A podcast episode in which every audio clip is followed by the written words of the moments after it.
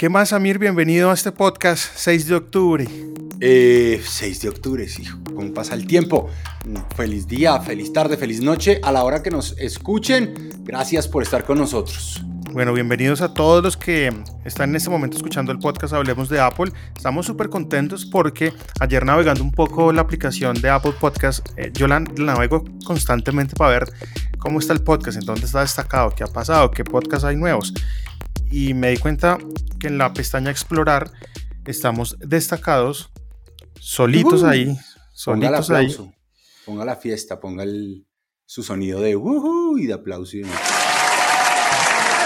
Ahí va. Muy bien, muy bien. Estamos destacados en tecnología y finanzas. Muy bien, muy bien. Y lo mejor es que estamos ahí solitos, es decir, no hay ningún otro podcast. Pues, por lo menos, o sea, démosle, aprovechemos. Entonces, pues nada, esto pues de verdad es gracias a todas las personas que están o han escuchado el podcast en estos días. Seguimos aumentando nuestro número y eso nos tiene muy feliz porque eso quiere decir que nos están parando bolas, Amir. Semana a semana más gente nos descarga y nos oye. Eh, y a todos ustedes que pues nos imaginamos que son los que le cuentan a sus amigos y familiares, muchas gracias de nuevo. Vamos a comenzar con este audio. Póngale cuidado. Every once in a while, a revolutionary product comes along that changes everything. The first one is a widescreen iPod with touch controls. The second is a revolutionary, and the third is a breakthrough internet communications device.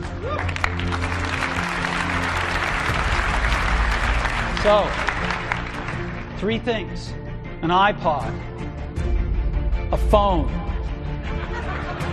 and an internet communicator. An iPod, a phone, and an internet communicator. ¿Cómo se le pone la piel de gallina cada vez que oyes? These are not three separate devices. This is one device. Today, today Apple is going to reinvent the phone.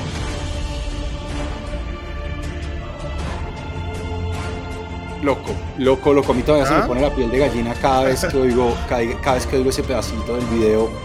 Eh, y, y si usted lo piensa, ese puede ser el ejemplo perfecto de lo que hacía a Steve Jobs único y especial. El, el, el nivel de mercadeo que llevaba ese personaje en su ADN, eh, la manera en cómo construía cada presentación, como con, como con un crescendo de, de funcionalidades y expectativas para hacer lanzamientos que eran únicos y que pues uno de los grandes inventos de Apple fue el keynote de lanzamiento de productos que hoy en día ya es común, pero fue él el que lo inventó, fue él el que lo perfeccionó eh, y creo que la cúspide de todos fue este lanzamiento. Todavía no supera el video que, o el, audio que reproducimos al, al, principio. No, no, es lo máximo. Sabe que como que uno, y lo que usted decía, uno queda con los, con los pelos de punta, es un momento súper emocional. Eh, y creo que todos los fanáticos y la gente que está escuchando este podcast en este momento, pues sintió lo mismo que nosotros. ¿Sabe cuál otro momento? Bueno, no, de la intro y ya le cuento otro momento. No, ayer se cumplieron 10 años del fallecimiento de Steve Jobs. Apple le hizo un homenaje súper bonito en apple.com con un video súper bonito que pues, compartí en Twitter. No sé si la gente cliqueó para ver el video. De todas maneras, pues voy a dejar ahí también el, enlace en las notas del podcast para que vayan a verlo. Y un día después, es decir, hoy, eh, sería como tal el debut de Siri. En realidad fue, no, en realidad fue antier. Antier y ayer, perdón, sí. El, sí, el evento de Apple de ese año fue el 4. Se lanzó el iPhone 4S eh, y, y, tal vez eh, la gran novedad del 4S fue Siri.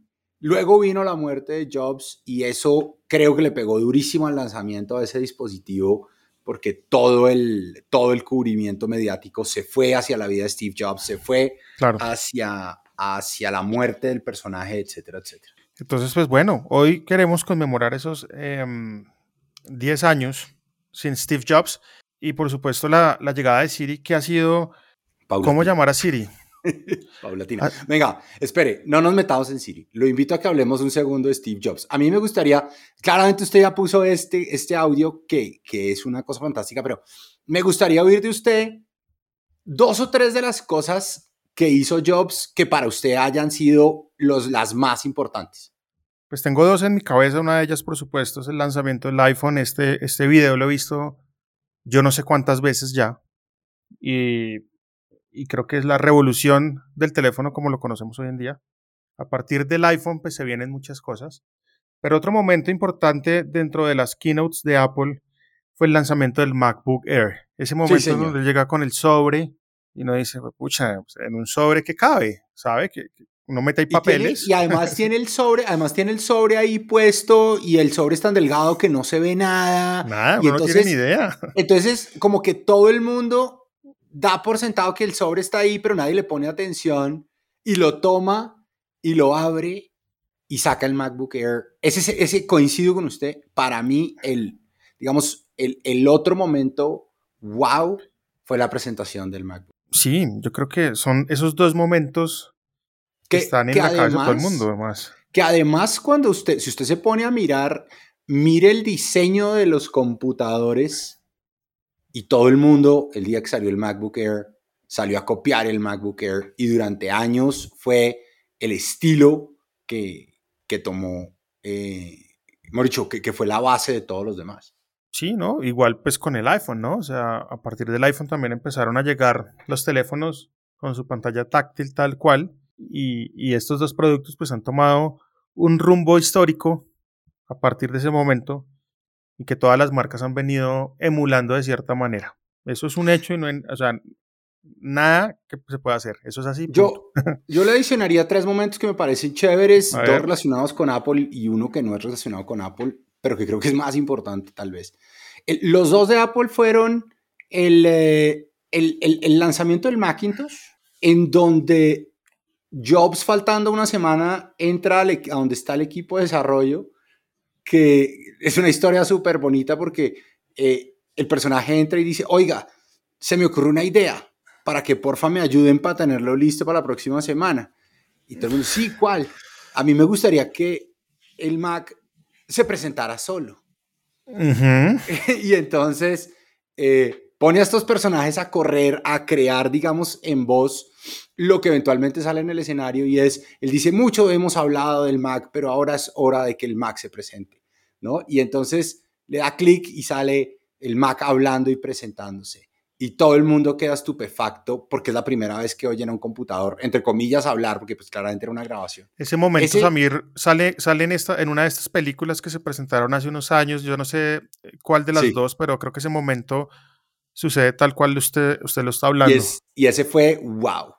Eh, y el otro que me parece también muy importante es cuando está mostrando la revolución, cuando, cuando se está montando en el, en el mundo del iPod y entonces muestra el iPod en, en, los slides y se ve grande y se ve bulky, se ve gordo y de pronto dice, oiga, bueno, son mil canciones, son tantas horas, son no sé qué, y lo tengo en mi bolsillo. Y, y el tipo lleva 10 minutos caminando en el escenario con el aparato en el bolsillo, pero nadie se ha dado cuenta que tiene nada en el bolsillo. Entonces, de nuevo, yo creo que la gran magia de Jobs, creo que eran dos. La primera, la capacidad de armar historias para vender sus productos, para presentar sus productos. Y la segunda también tiene que ver algo con eso que es eso que muchos analistas llaman el distortion field ¿no? Y es, la, capacidad, la capacidad que tenía ese loco de convencer a la gente y cuando la gente estaba alrededor de él, como de creerse el cuento y tomarse el Kool-Aid de lo que el man estaba tomando. Eh, y le había dicho que, que, tenía uno adicional que me parece clave y es cuando se va para Pixar, cuando ayuda a cofundar Pixar y cuando usted se da hoy cuenta lo importante que Pixar ha sido para la evolución digital más allá del hardware para la evolución digital del tema. O sea, películas como Toy Story no existían, pero de ahí para acá, eh, la, dicho, lo que logró Pixar montar es creo que es equivalente a lo que había logrado George Lucas y la gente de ILM en los 70s cuando sacó Star Wars. Es una revolución importantísima. Y se nos queda por fuera iTunes con el tema de la venta de música digital. Eh, digamos que fue la apuesta por vender una sola canción y no todo el disco. Total. Porque, en ese entonces, pues nada, usted quería una canción, ese sencillo que sonaba en radio, pues papito, le tengo que ir a comprar el disco porque es que ahí es donde sale el sencillo. Y las otras 11 canciones eran malas. Pero mire, eso es uno de los efectos más interesantes de la transformación digital y es, se llama la digitalización. Son tres, la digitalización, la desmaterialización y la desagregación del producto. Y usted los acaba de tocar los tres. Usted antes cuando quería un disco, ¿qué tenía que hacer?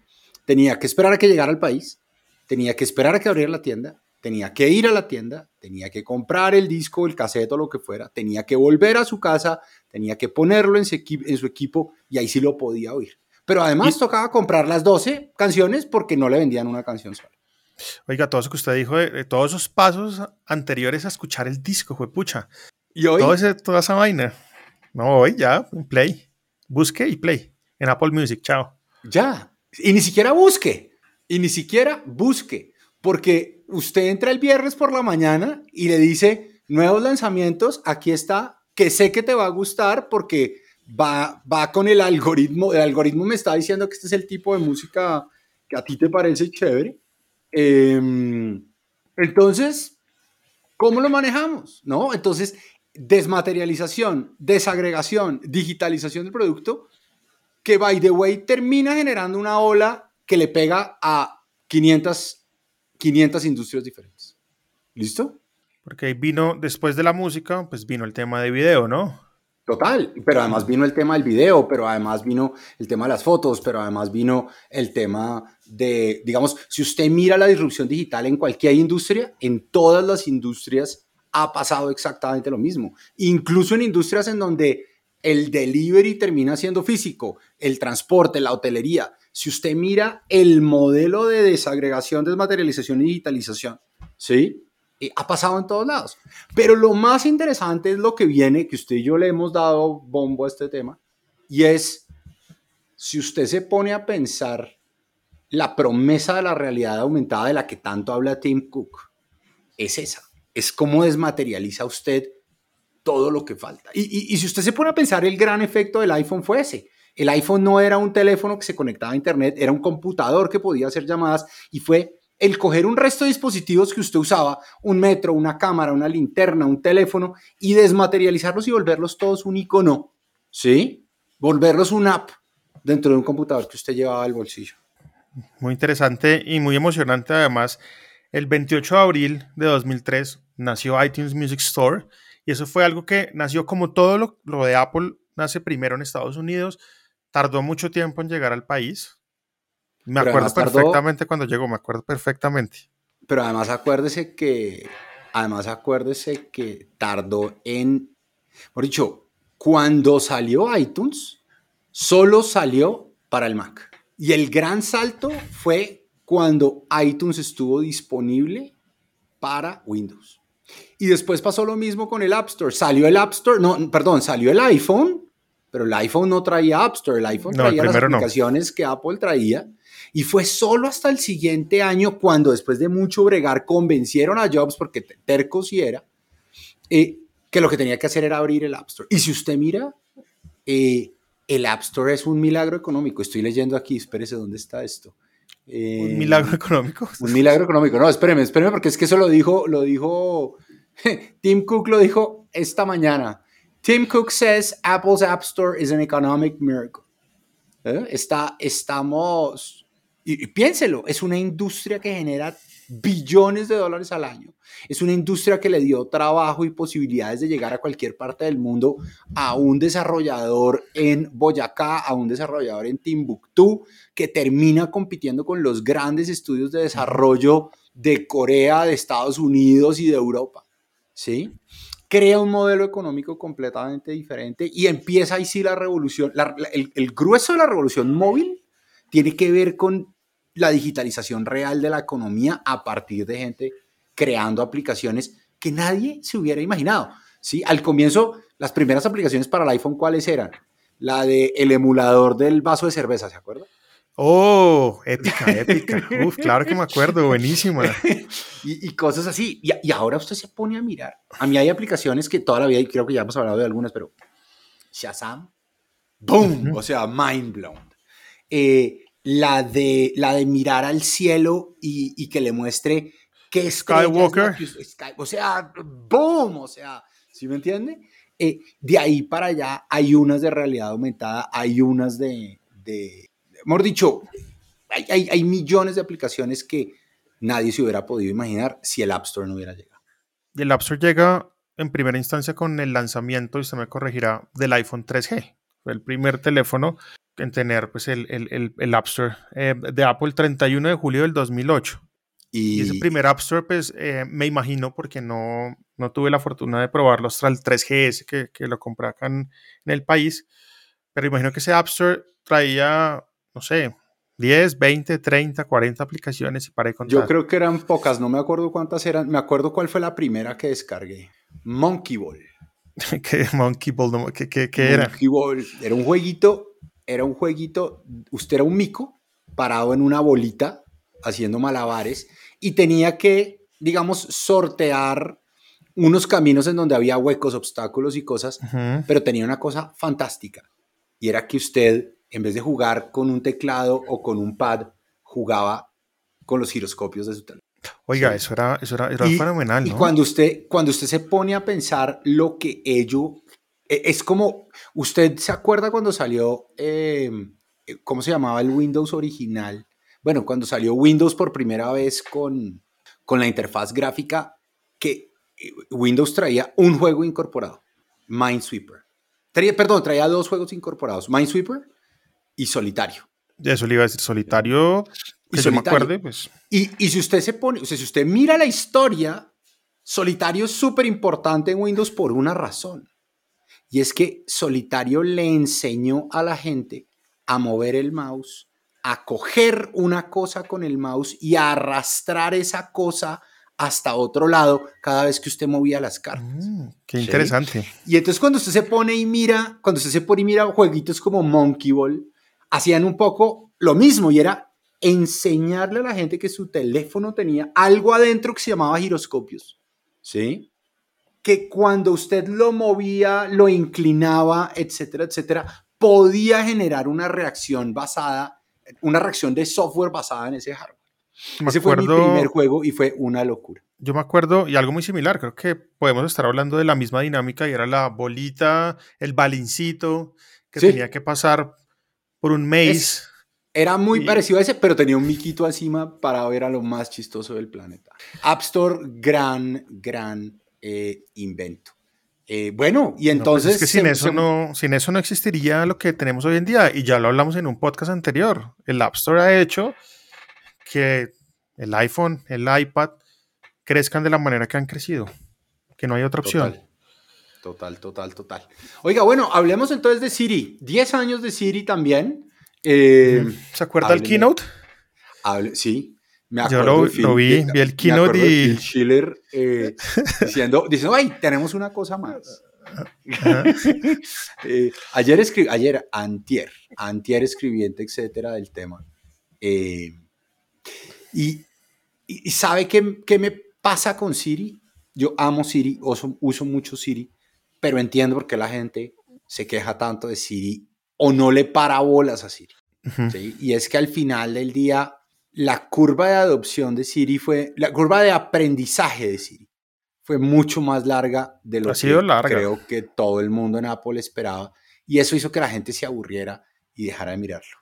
Ha sido un camino largo, muy largo diría yo, desde ese primer Siri al Siri que conocemos hoy en día con el iOS 15 hay un cambio brutal, tanto en su personalidad, si lo podemos llamar de alguna manera, su voz es distinta y las cosas que puede hacer, pues por supuesto, van un poco más allá de lo que vimos en esa presentación hace, hace, hace 10 años en el, en el Siri, que por sí vino incorporado en el iPhone 4S.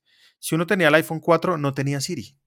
No, no tenía Siri. Y eso fue... Y no tenía Siri porque la capacidad de procesamiento del, del, del chip que traía el iPhone 4 no daba para tener Siri. Ah, vea pues.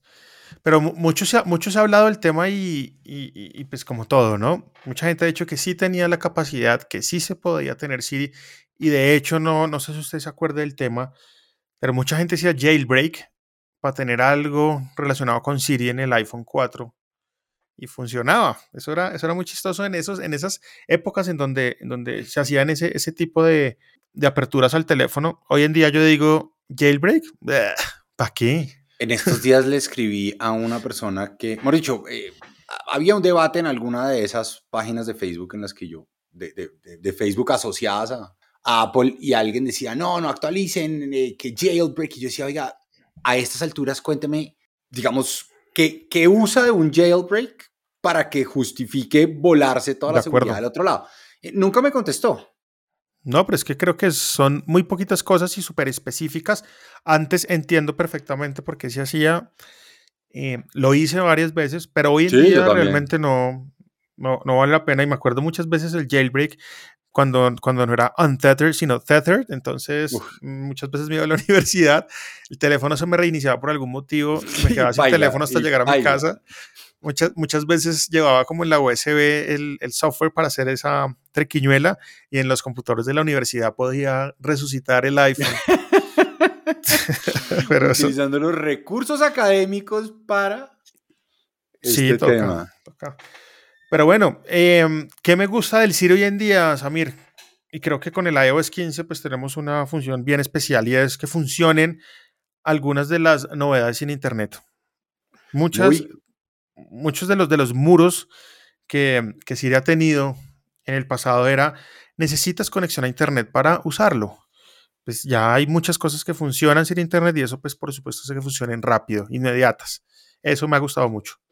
No, y no solo, y no solo inmediatas, y no solo rápido, sino Seguras. privado. Privado y seguro, porque no tengo que salir eh, un poco del tema. Yo creo que hay, hay unas mejoras bien interesantes, sobre todo en este último. Me gusta mucho el de contexto. Eh, Uf. ¿no? Usted, usted antes no podía hacer esto, pero si usted está mirando una pantalla y se la quiero mandar a usted, yo le digo, oye Siri, mándale esto a Jairo, ¿cierto? Si, si usted me escribió algo y yo le quiero responder, le puedo decir, dile, o sea, no tengo que ser tan específico como antes. Eh, creo que hay unas, unas mejoras bien interesantes, ese procesamiento en dispositivo, el uso de contexto. Eh, ya, hemos hablado de anunciar notificaciones que me parece buenísimo. El de contexto, Samir, es importante que Siri se comporta diferente dependiendo de la aplicación que usted tenga abierta, ¿no? Entonces, claro. si usted tiene abierta Apple Music y hace una pregunta de contexto, pues él va a entender que lo que usted quiere y busca está dentro de Apple Music, igualmente con Safari y demás aplicaciones. Y el otro que me parece chévere, que lo uso bastante, eh, es, antes yo no le podía decir a Siri, prende la luz de la casa, apaga las luces de la sala en 10 minutos. No lo podía hacer, tenía que esperar los 10 minutos para ir a apagar o decirle a los 10 minutos. Ahora le puedo decir, apaga las luces de la sala en 10 minutos, ¿cierto? Entonces, darle esa hora específica o ese rango funciona también muy bien, sobre todo para quienes tienen eh, ya HomeKit medio montado. Oiga, algo em, chévere antes de que pase la hoja, Samírez, y lo probé ayer. Las cosas a mí me pasan como muy on the go siempre que voy como en un, en un carro hacia algún lado. la historia de la semana pasada pues fue relacionada con, el, con, con, con el, la nueva funcionalidad de head tracking, pero para esta ocasión me escribieron por ahí message y yo tenía el celular guardado en mi bolsillo, mis AirPods propuestos y pues por supuesto ya em, a estas alturas del partido Siri me lee los mensajes no solo de iMessage, como funcionaba en iOS 14, ya con iOS 15 puede leer muchas más aplicaciones, de hecho todas, eso ya depende de lo que usted quiera. y en el momento, sí, todo, mensajes de texto, es una mamera, eh, pero eh, sí, da vivienda, no, qué pereza. Em, entonces lo que me pasó fue lo siguiente, me llegó un mensaje, lo leyó y cuando yo esperé que, que nada, nada sucediera, decidí responderle ahí mismo a los audífonos diciéndole, hey, responde tal cosa, pero le juro, ya habían pasado por lo menos cinco segundos y dije, no, esta vaina ya no va a funcionar. Y, sin tener que decirle, respóndele a Samir tal cosa, sino respóndele tal cosa. Y de nuevo, es el tema de contexto y contactos en pantalla. Oiga, ¿sabe qué me parece chévere hablar de un tema que, que mucha gente siempre pone en la mesa y es, ¿por qué si Siri fue el primero? Al final del día, es menos inteligente que Google Now o que Alexa. ¿Sí? Y es un debate interesante, es un debate en el que yo creo que, que Apple hubiera podido hacer un mejor trabajo en contar cuáles son los trade-offs. ¿Sí? Eh, y es que si usted mira, yo no sé si usted se ha leído un libro que se llama eh, AI Superpowers. No, pero el título ya, ya me lo vendió. Léaselo, léaselo, léaselo, léaselo. Es de un personaje que se llama Kai-Fu Lee. Eh, es una de las personas que más sabe de inteligencia artificial en el mundo. Y, y el man en, en, el libro dice, mire, estamos pasando de la era de la experiencia a la era de los datos. ¿sí? Hoy en día es más importante tener unas bases de datos robustas con las cuales entrenar los modelos algorítmicos que la capacidad de, desarrollo de los, de los desarrolladores. Y pone dos ejemplos y dice, usted puede tener a los desarrolladores más cracks desarrollando un algoritmo de inteligencia artificial y usted puede tener unos chinos de universidad haciendo lo mismo. Si los chinos de universidad tienen un dataset más grande, más rico, más real, el algoritmo creado por esos chinos va a ganarle al otro en muy poco tiempo. Y es un poco al contrario, lo que ha pasado con Siri y por lo que hablábamos al comienzo, que Siri se ha demorado en aprender. Y es que a diferencia de Alexa, que decidió compartir, digamos, la información de lo que usted pedía y de lo que usted levantaba con una cantidad adicional de partners que se montaron en el ecosistema de Echo. ¿sí? Y a diferencia de Google que dijo, oiga, ¿sabe que yo voy a recoger datos de este personaje de todas partes? Cuando Apple montó Siri, trató por todos los medios de ir hasta donde pudiera sin cruzar esa línea que ellos tienen en su cabeza, que a mí me gusta, pero que entiendo que es un hándicap de la privacidad. Entonces, si usted, por ejemplo, le pedía algo a Siri en su computador y usted le pedía algo a Siri en su teléfono, esos dos Siris nunca compartían esa información. ¿Sí? Entonces, el dataset con el que se entrenó Siri, el dataset del que aprendió Siri, era mucho más pequeño, mucho menos rico en datos, ¿sí? Que el que aprendí, con el que aprendieron los demás. Y por eso los demás aprendieron más rápido. Ahora, creo que la curva se está cerrando, creo que la brecha se está cerrando, creo que ya hemos llegado a un punto en donde Siri tiene una madurez importante, a veces salen errores, como salen errores con todos los asistentes digitales. Con Google también pasan muchas cosas que... De acuerdo se prende, se activa cuando no tiene que activarse. O no le responde lo que tiene que, o lo que usted está buscando en ese momento. Exacto. No solo Pero al final del día creo que esa brecha se está cerrando y un poco la pregunta es, ¿qué va a hacer Apple para garantizar que Siri llega al nivel que tiene que llegar cuando tiene que llegar? Porque yo sí estoy convencido que el futuro es Siri. Y el futuro es Siri porque si usted se pone a pensar un modelo, por ejemplo, como los Apple Glass, no funcionan sino a punta de voz, ¿sí? O sea, de voz y de tracking de los ojos seguramente, pero, pero necesita que Siri funcione mejor. A mí me parece que Siri ha mejorado muchísimo. En estos días estaba revisando con mi papá un documento en el que había varias cifras, ¿cierto? Y entonces eh, yo, yo en mi teléfono casi nunca digo, oye, sino que siempre espicho el botón de, de power y entonces ella se activa. Y entonces arranqué no sé qué si se quema, no sé qué si se quema, no sé qué si se quema, no sé qué. Y mi papá me miraba como, este ¿qué está haciendo? ¿A quién le está hablando? Y entonces cuando salió me dijo, ¿cómo hiciste eso? Y le dije, no, pues le pedí a Siri que lo hiciera. Me dijo, pero, pero Siri puede hacer eso. Le dije, claro, Siri puede hacer eso y más cosas. Me dijo, pero no lo activaste. Y yo, claro, no siempre tengo que decir, oye, para que se active. Puedo presionar el botón del, del teléfono y con eso funciona. Amo Siri, cada día creo que es mejor y siempre invito a la gente a que juegue con él, porque además como cualquier algoritmo de inteligencia artificial o de machine learning, entre más usted lo entrene, mejor se vuelve. La modalidad de dictado es fenomenal. Ahorita que ya tiene dictado infinito con los nuevos OS. Pues es brutal. Entonces uno puede básicamente... a que ya no escribe nada, que ya no escribe todos los ensayos, sino que ahora los dicta ahí como si fuera eh, un rockstar dictándole a su secretaria. Eso me parece fenomenal y aprovechen Siri para ese tipo de cosas, déjense ayudar.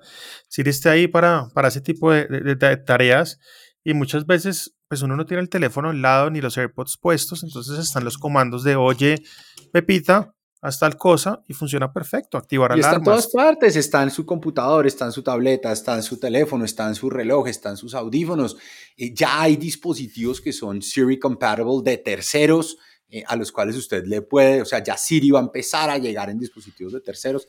Es bien interesante. Venga, ¿cómo le ha ido?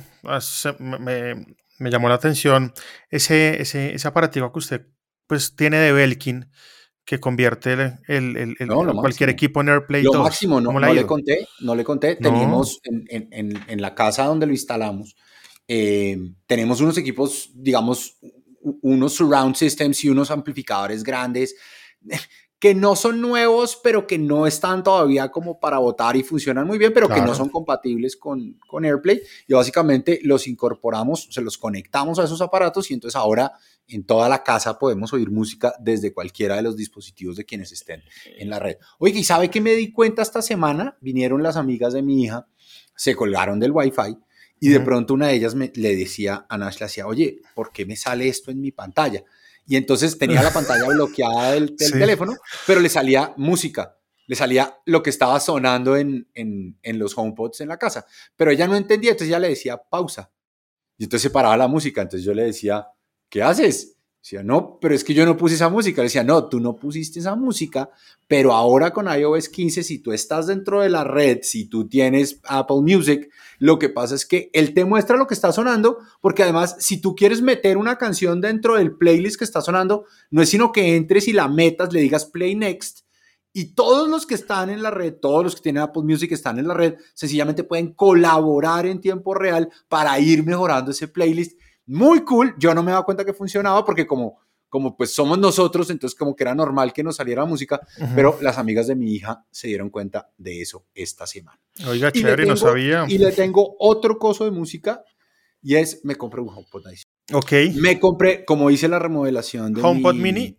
Sí, como, como hice la remodelación de mi, de mi repisa que está detrás mío en la oficina, eh, entonces me compré otro HomePod para conectarlo al que tengo y que me queden en estéreo. Estéreo. Y le voy a decir una cosa. ¡Boom! ¡Boom! ¡Boom! ¡Boom! O sea, el sonido. ¿Por qué eres así, Samir? ¿Por qué eres así? Dólares, 99 dólares. Eh, boom.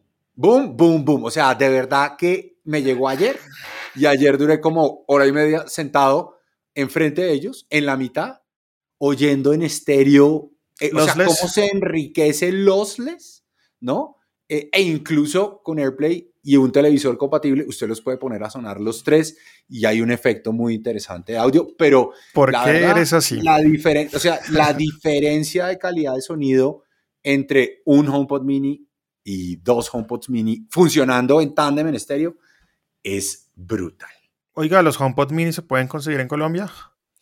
Eh, en Mercado Libre lo tiene, hay no oficial que traen, pero no, no, se venden, no se venden en ninguna tienda de los retailers de, eh, de Apple. Pero de nuevo, acuérdese que usted puede traer de Estados Unidos eh, a través de un PO Box o a través de lo que usted desee y transacciones por menos de 200 dólares no pagan IVA ni aranceles. Entonces, pues, 99 dólares. Puede traer los dos. Puede traer los sí creo que puede traer los dos. Y, bueno, no, de pronto se sube un poquito más. Pero interesante son los HomePods. Sí, chévere, chévere. Suena bien, Porque eres así. Siempre que termino este berraco podcast, uno queda antojado. Entonces, sí. Gracias. Queda uno antojado. Lo, quiero mucho, sí. Yo estaba muy antojado de este, yo, pero la verdad es que no tenía como una razón. Y ahorita con el cambio dije, a comprar uno y lo puse y anoche era como parecía bobo. Mi señora decía, ¿qué estás haciendo? Y yo, siéntate acá y óyelo, pero mi señora... ¿Qué dijo? ¿Qué dijo? no, mi señora como que dice, sí, suena chévere. Y yo, no, óyelo, oye el, oye el, el dinamismo del Lossless. Y me miraba como este más. Bueno, pues espero, espero poder probar, de verdad. Voy a ver si, si, si, si pues compro los dos para ponerlos acá en mi escritorio y los conecto pues al, al, al, computador, es decir, para que me sean mis parlantes de computador. Y queda perfecto. O del Apple TV, mejoras ahí chéveres con el Apple TV, ¿no? Ahora usted ya le puede decir a su, a su HomePod, le puede decir, ponte el lazo en el, en el televisor de la sala y entonces lo pone. bueno, eh, hablando, Samir, de música y audio, pues ayer, yo sé que nadie se da cuenta de esto porque esto sucede como muy en el, en el, en el, en el background, pero los AirPods AirPods 2, AirPods Pro y AirPods Max actualizaron a un nuevo firmware que es el 4A400. Esto pues realmente no es que le interese a todos, pero se actualizaron los AirPods y la pregunta es, ¿qué traen de nuevo con este nuevo firmware update? Y pues bueno, vienen dos features que nos habían comentado en algún momento del lanzamiento, que es el Conversation Boost y la inclusión de los AirPods Pro y los Max en el Find My Network. El Conversation Boost, muy chévere, pude probarlo ayer.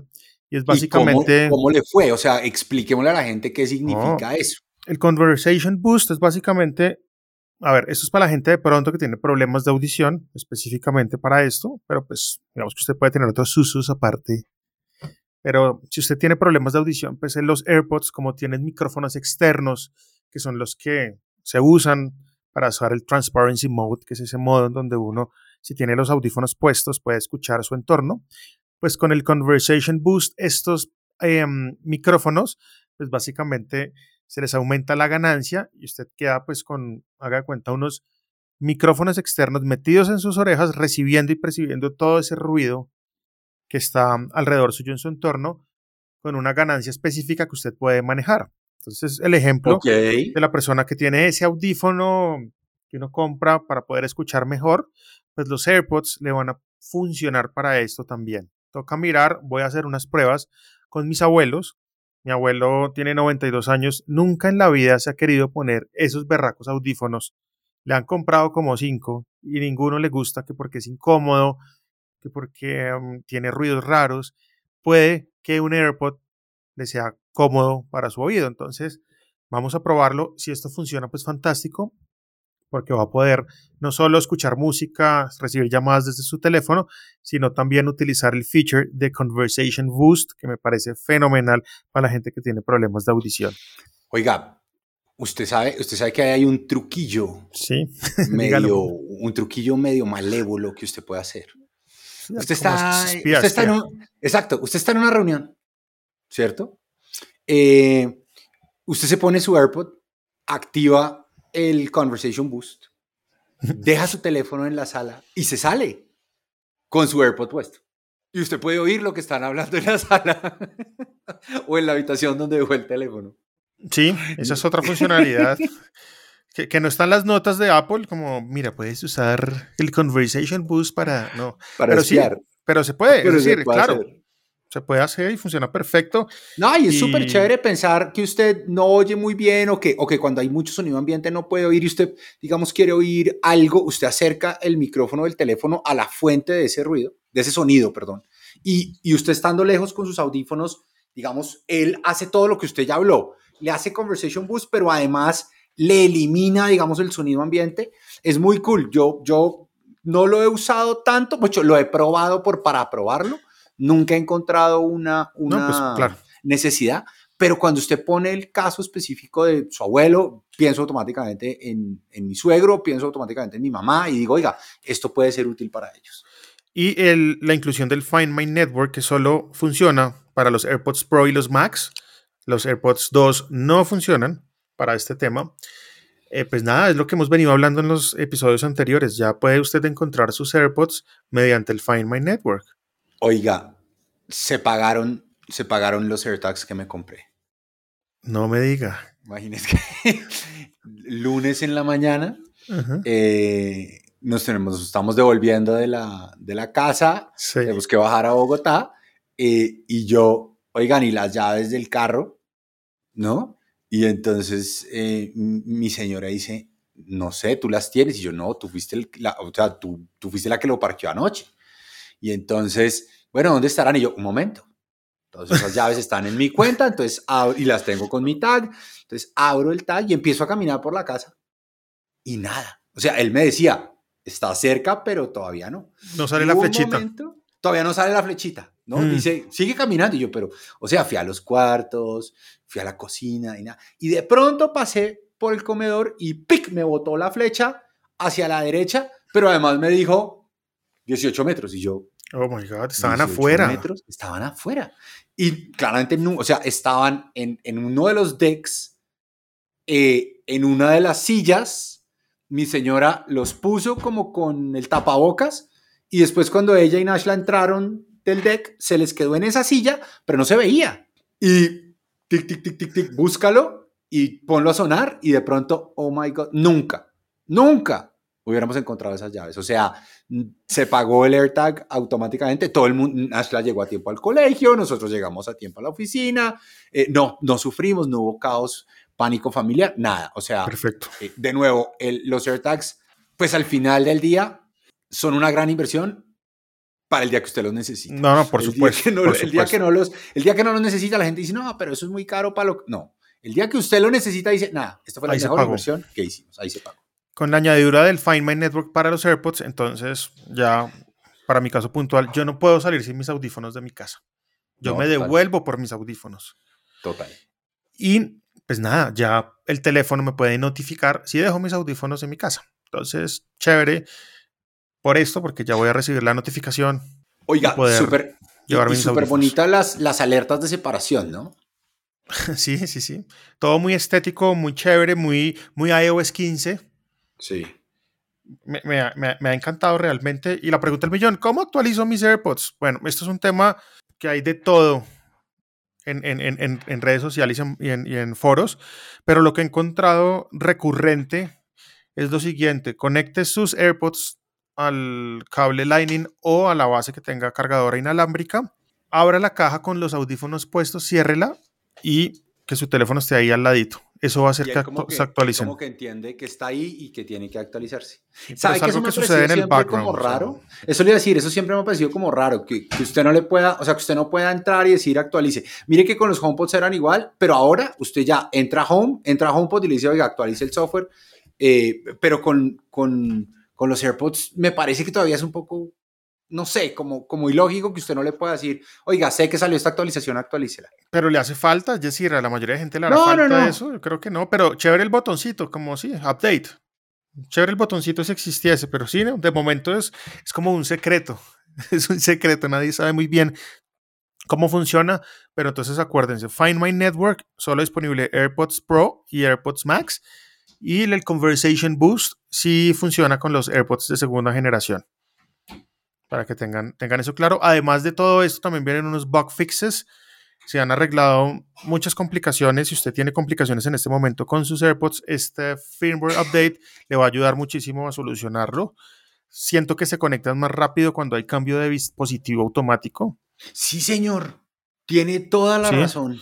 Y eso me gusta porque, pues, básicamente estoy escuchando música en mi iPad, viendo un video de YouTube y me llaman al celular, contesto y es un switcheo casi que automático, súper rápido, que funciona como todo lo de Apple, fácil, mágico y sin que uno tenga que mover mucha cosa.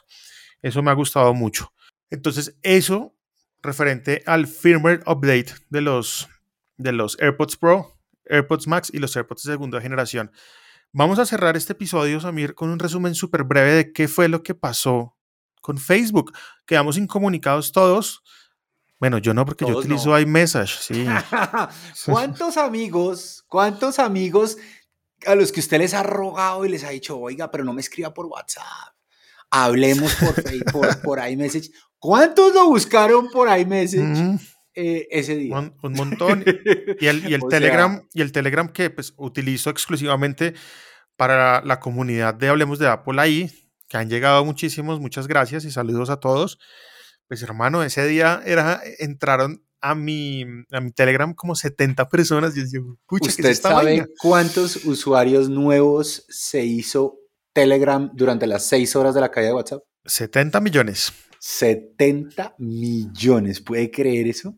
No, absurdo. Es que yo creo que entraron tantos al tiempo que Telegram estuvo caído un tiempo. O sea, estuvo caído como en un lapso como de, no sé, como de media hora, ¿sabe? Porque Telegram también sufrió caída. Claro, pues es que usted le mete 70 millones de usuarios. no, o sea, usted le, usted le mete 70 millones de usuarios en 6 horas, pues cualquier servicio se cae. Es más, eh, si usted mira eh, las llamadas en Colombia, este es un dato de Tigo que vi por ahí, las llamadas en Colombia el lunes aumentaron casi en un 40% y no hubo red de ninguno de los operadores que aguantara los picos. Todas las llamadas se cayeron porque, porque pues, después de tres, cuatro años, los operadores le van bajando la capacidad a las, a las, a las redes para, pues, para que funcionen con el uso que tiene. Y un día se cae Facebook, se cae WhatsApp, se disparan otra vez las llamadas y las redes no aguantan. Interesante. Oiga, nada, el resumen de lo que hemos visto es cuando usted y yo nos comunicamos, ¿cierto? Y usted me manda el link, por ejemplo, para que yo me conecte a, a grabar el podcast.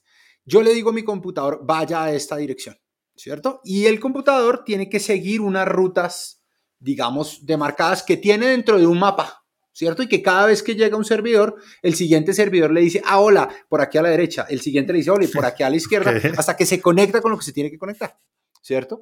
Lo que contó el equipo de Facebook fue que hicieron una actualización en uno de los servidores y ese servidor por alguna razón no replicó la información. Entonces, ¿se acuerda cuando cambiaron las direcciones en Bogotá? Sí, que había direcciones que ahora completamente el cambio de nomenclatura, entonces usted ya no vivía, no sé, en la carrera 90, sino en la carrera 68 perdón, ya no vivía en la carrera 68D, sino que ahora vivía en la carrera 90, por ejemplo, ¿cierto? Eh, pero si a usted le daban la dirección vieja, usted llegaba a la dirección vieja y no encontraba la dirección, porque ya no era. Pasó lo mismo. Lo que pasó fue que la gente, el tráfico llegaba a este servidor y el servidor los botaba a la dirección vieja y no había actualizado cuál era la dirección nueva. Y entonces eso empezó a generar un efecto en cascada que terminó tumbando todos los servicios y más que todos los servicios terminó tumbando el enrutamiento del tráfico al, eh, a donde tenían que ir. Si todo el mundo se vuelca a Telegram porque WhatsApp se cae, ¿por qué no se quedan ahí? Y ya. Porque yo...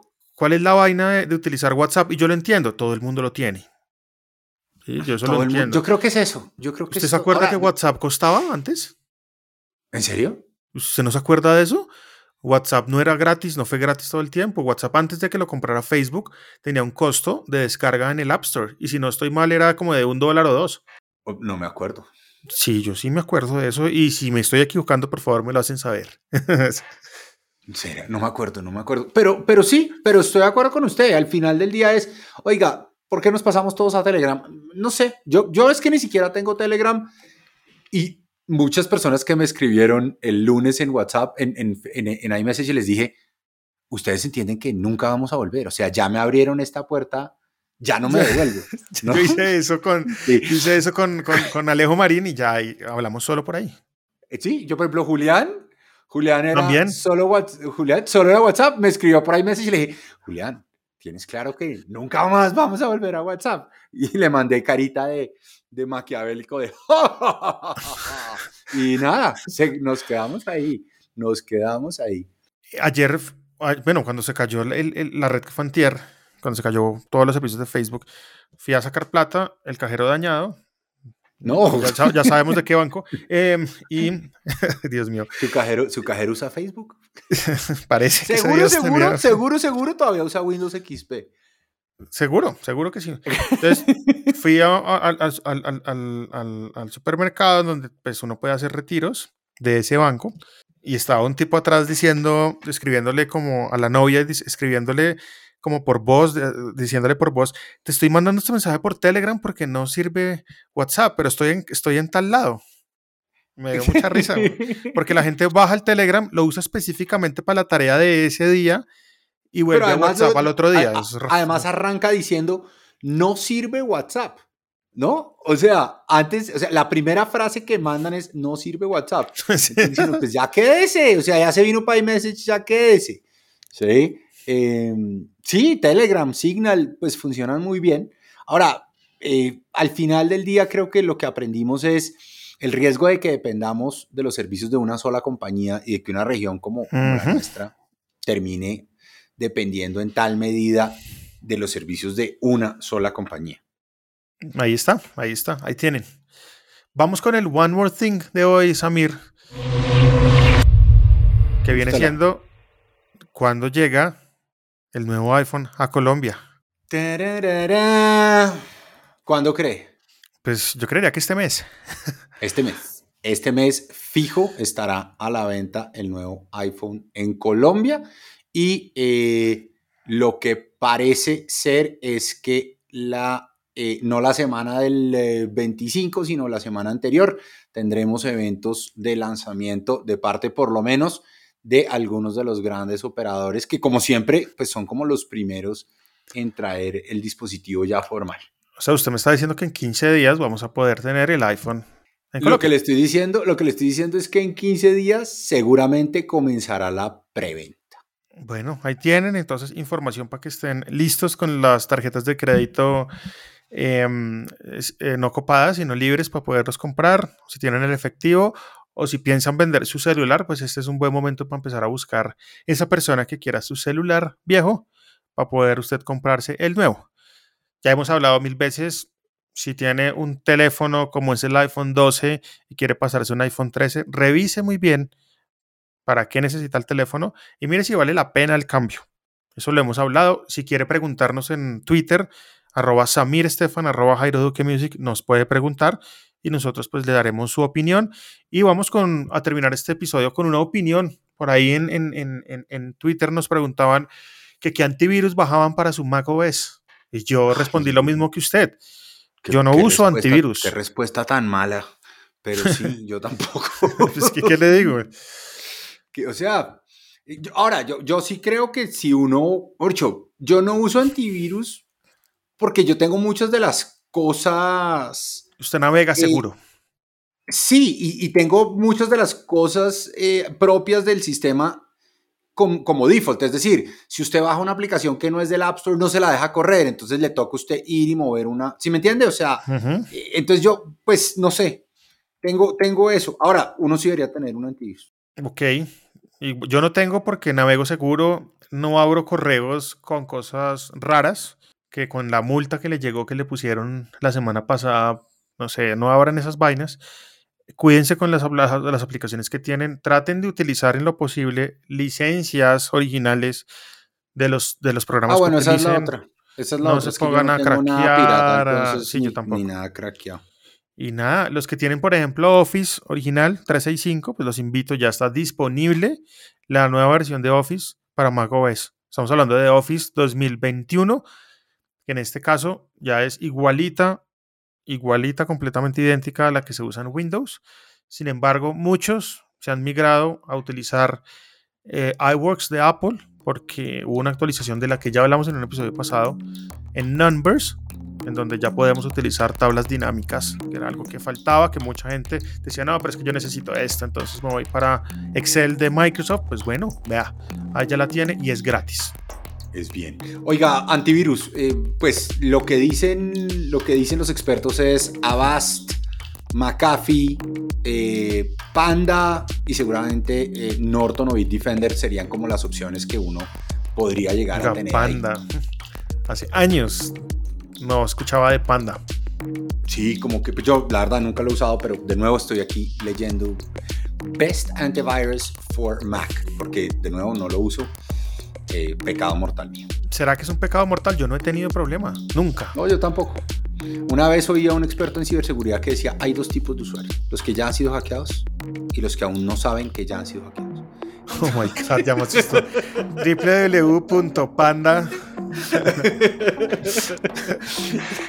entonces, entonces, eh, pues nada, eso es como, eso es como los AirTags. Usted, la compra le duele, pero el día que lo necesitaba y lo usó, dice, oh, esta fue la mejor compra que yo hice. Usted me dejó ahí con ganas de los, de los HomePods en primer lugar. Y con ganas de, y con ganas de un antivirus, ya mismo voy a buscar una promoción. Oiga, un antivirus, ve, chévere. Vamos, a hablar con, con, los antivirus a ver si pautan el podcast, vea. Sí, Podemos probarlos y recomendarlos.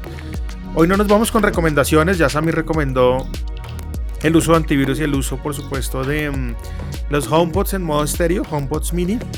Entonces ahí ya tenemos full recomendaciones para el día de hoy. Ya saben que pueden escribirnos en Twitter, eh, pueden visitar hablemosdeapple.com y ingresar, por supuesto, a la mm, comunidad de Telegram que dejo también en las notas del podcast y al blog de samirtexetera.co que está muy chévere. Ahí encuentran de todo. Es bien interesante. Samir es, le gusta escribir bastante y todos estos temas de los que hablamos acá, Samir los hace un poquito más profundos a nivel escrito dentro de su blog. Así que nomás, Samir. Pues no, no es fácil escribir, pero es más fácil escribir que hacer video. Entonces, sí, es si no tienen problema en leer, pues invitadísimos. Eh, nada, nada. Un saludo, a, saludo a la gente que ha llegado al podcast a través de la X más música. Bienvenidos. Sí, sí. bienvenidos. Bienvenidos siempre. Abrazo, nos oímos la próxima semana entonces. Ciao.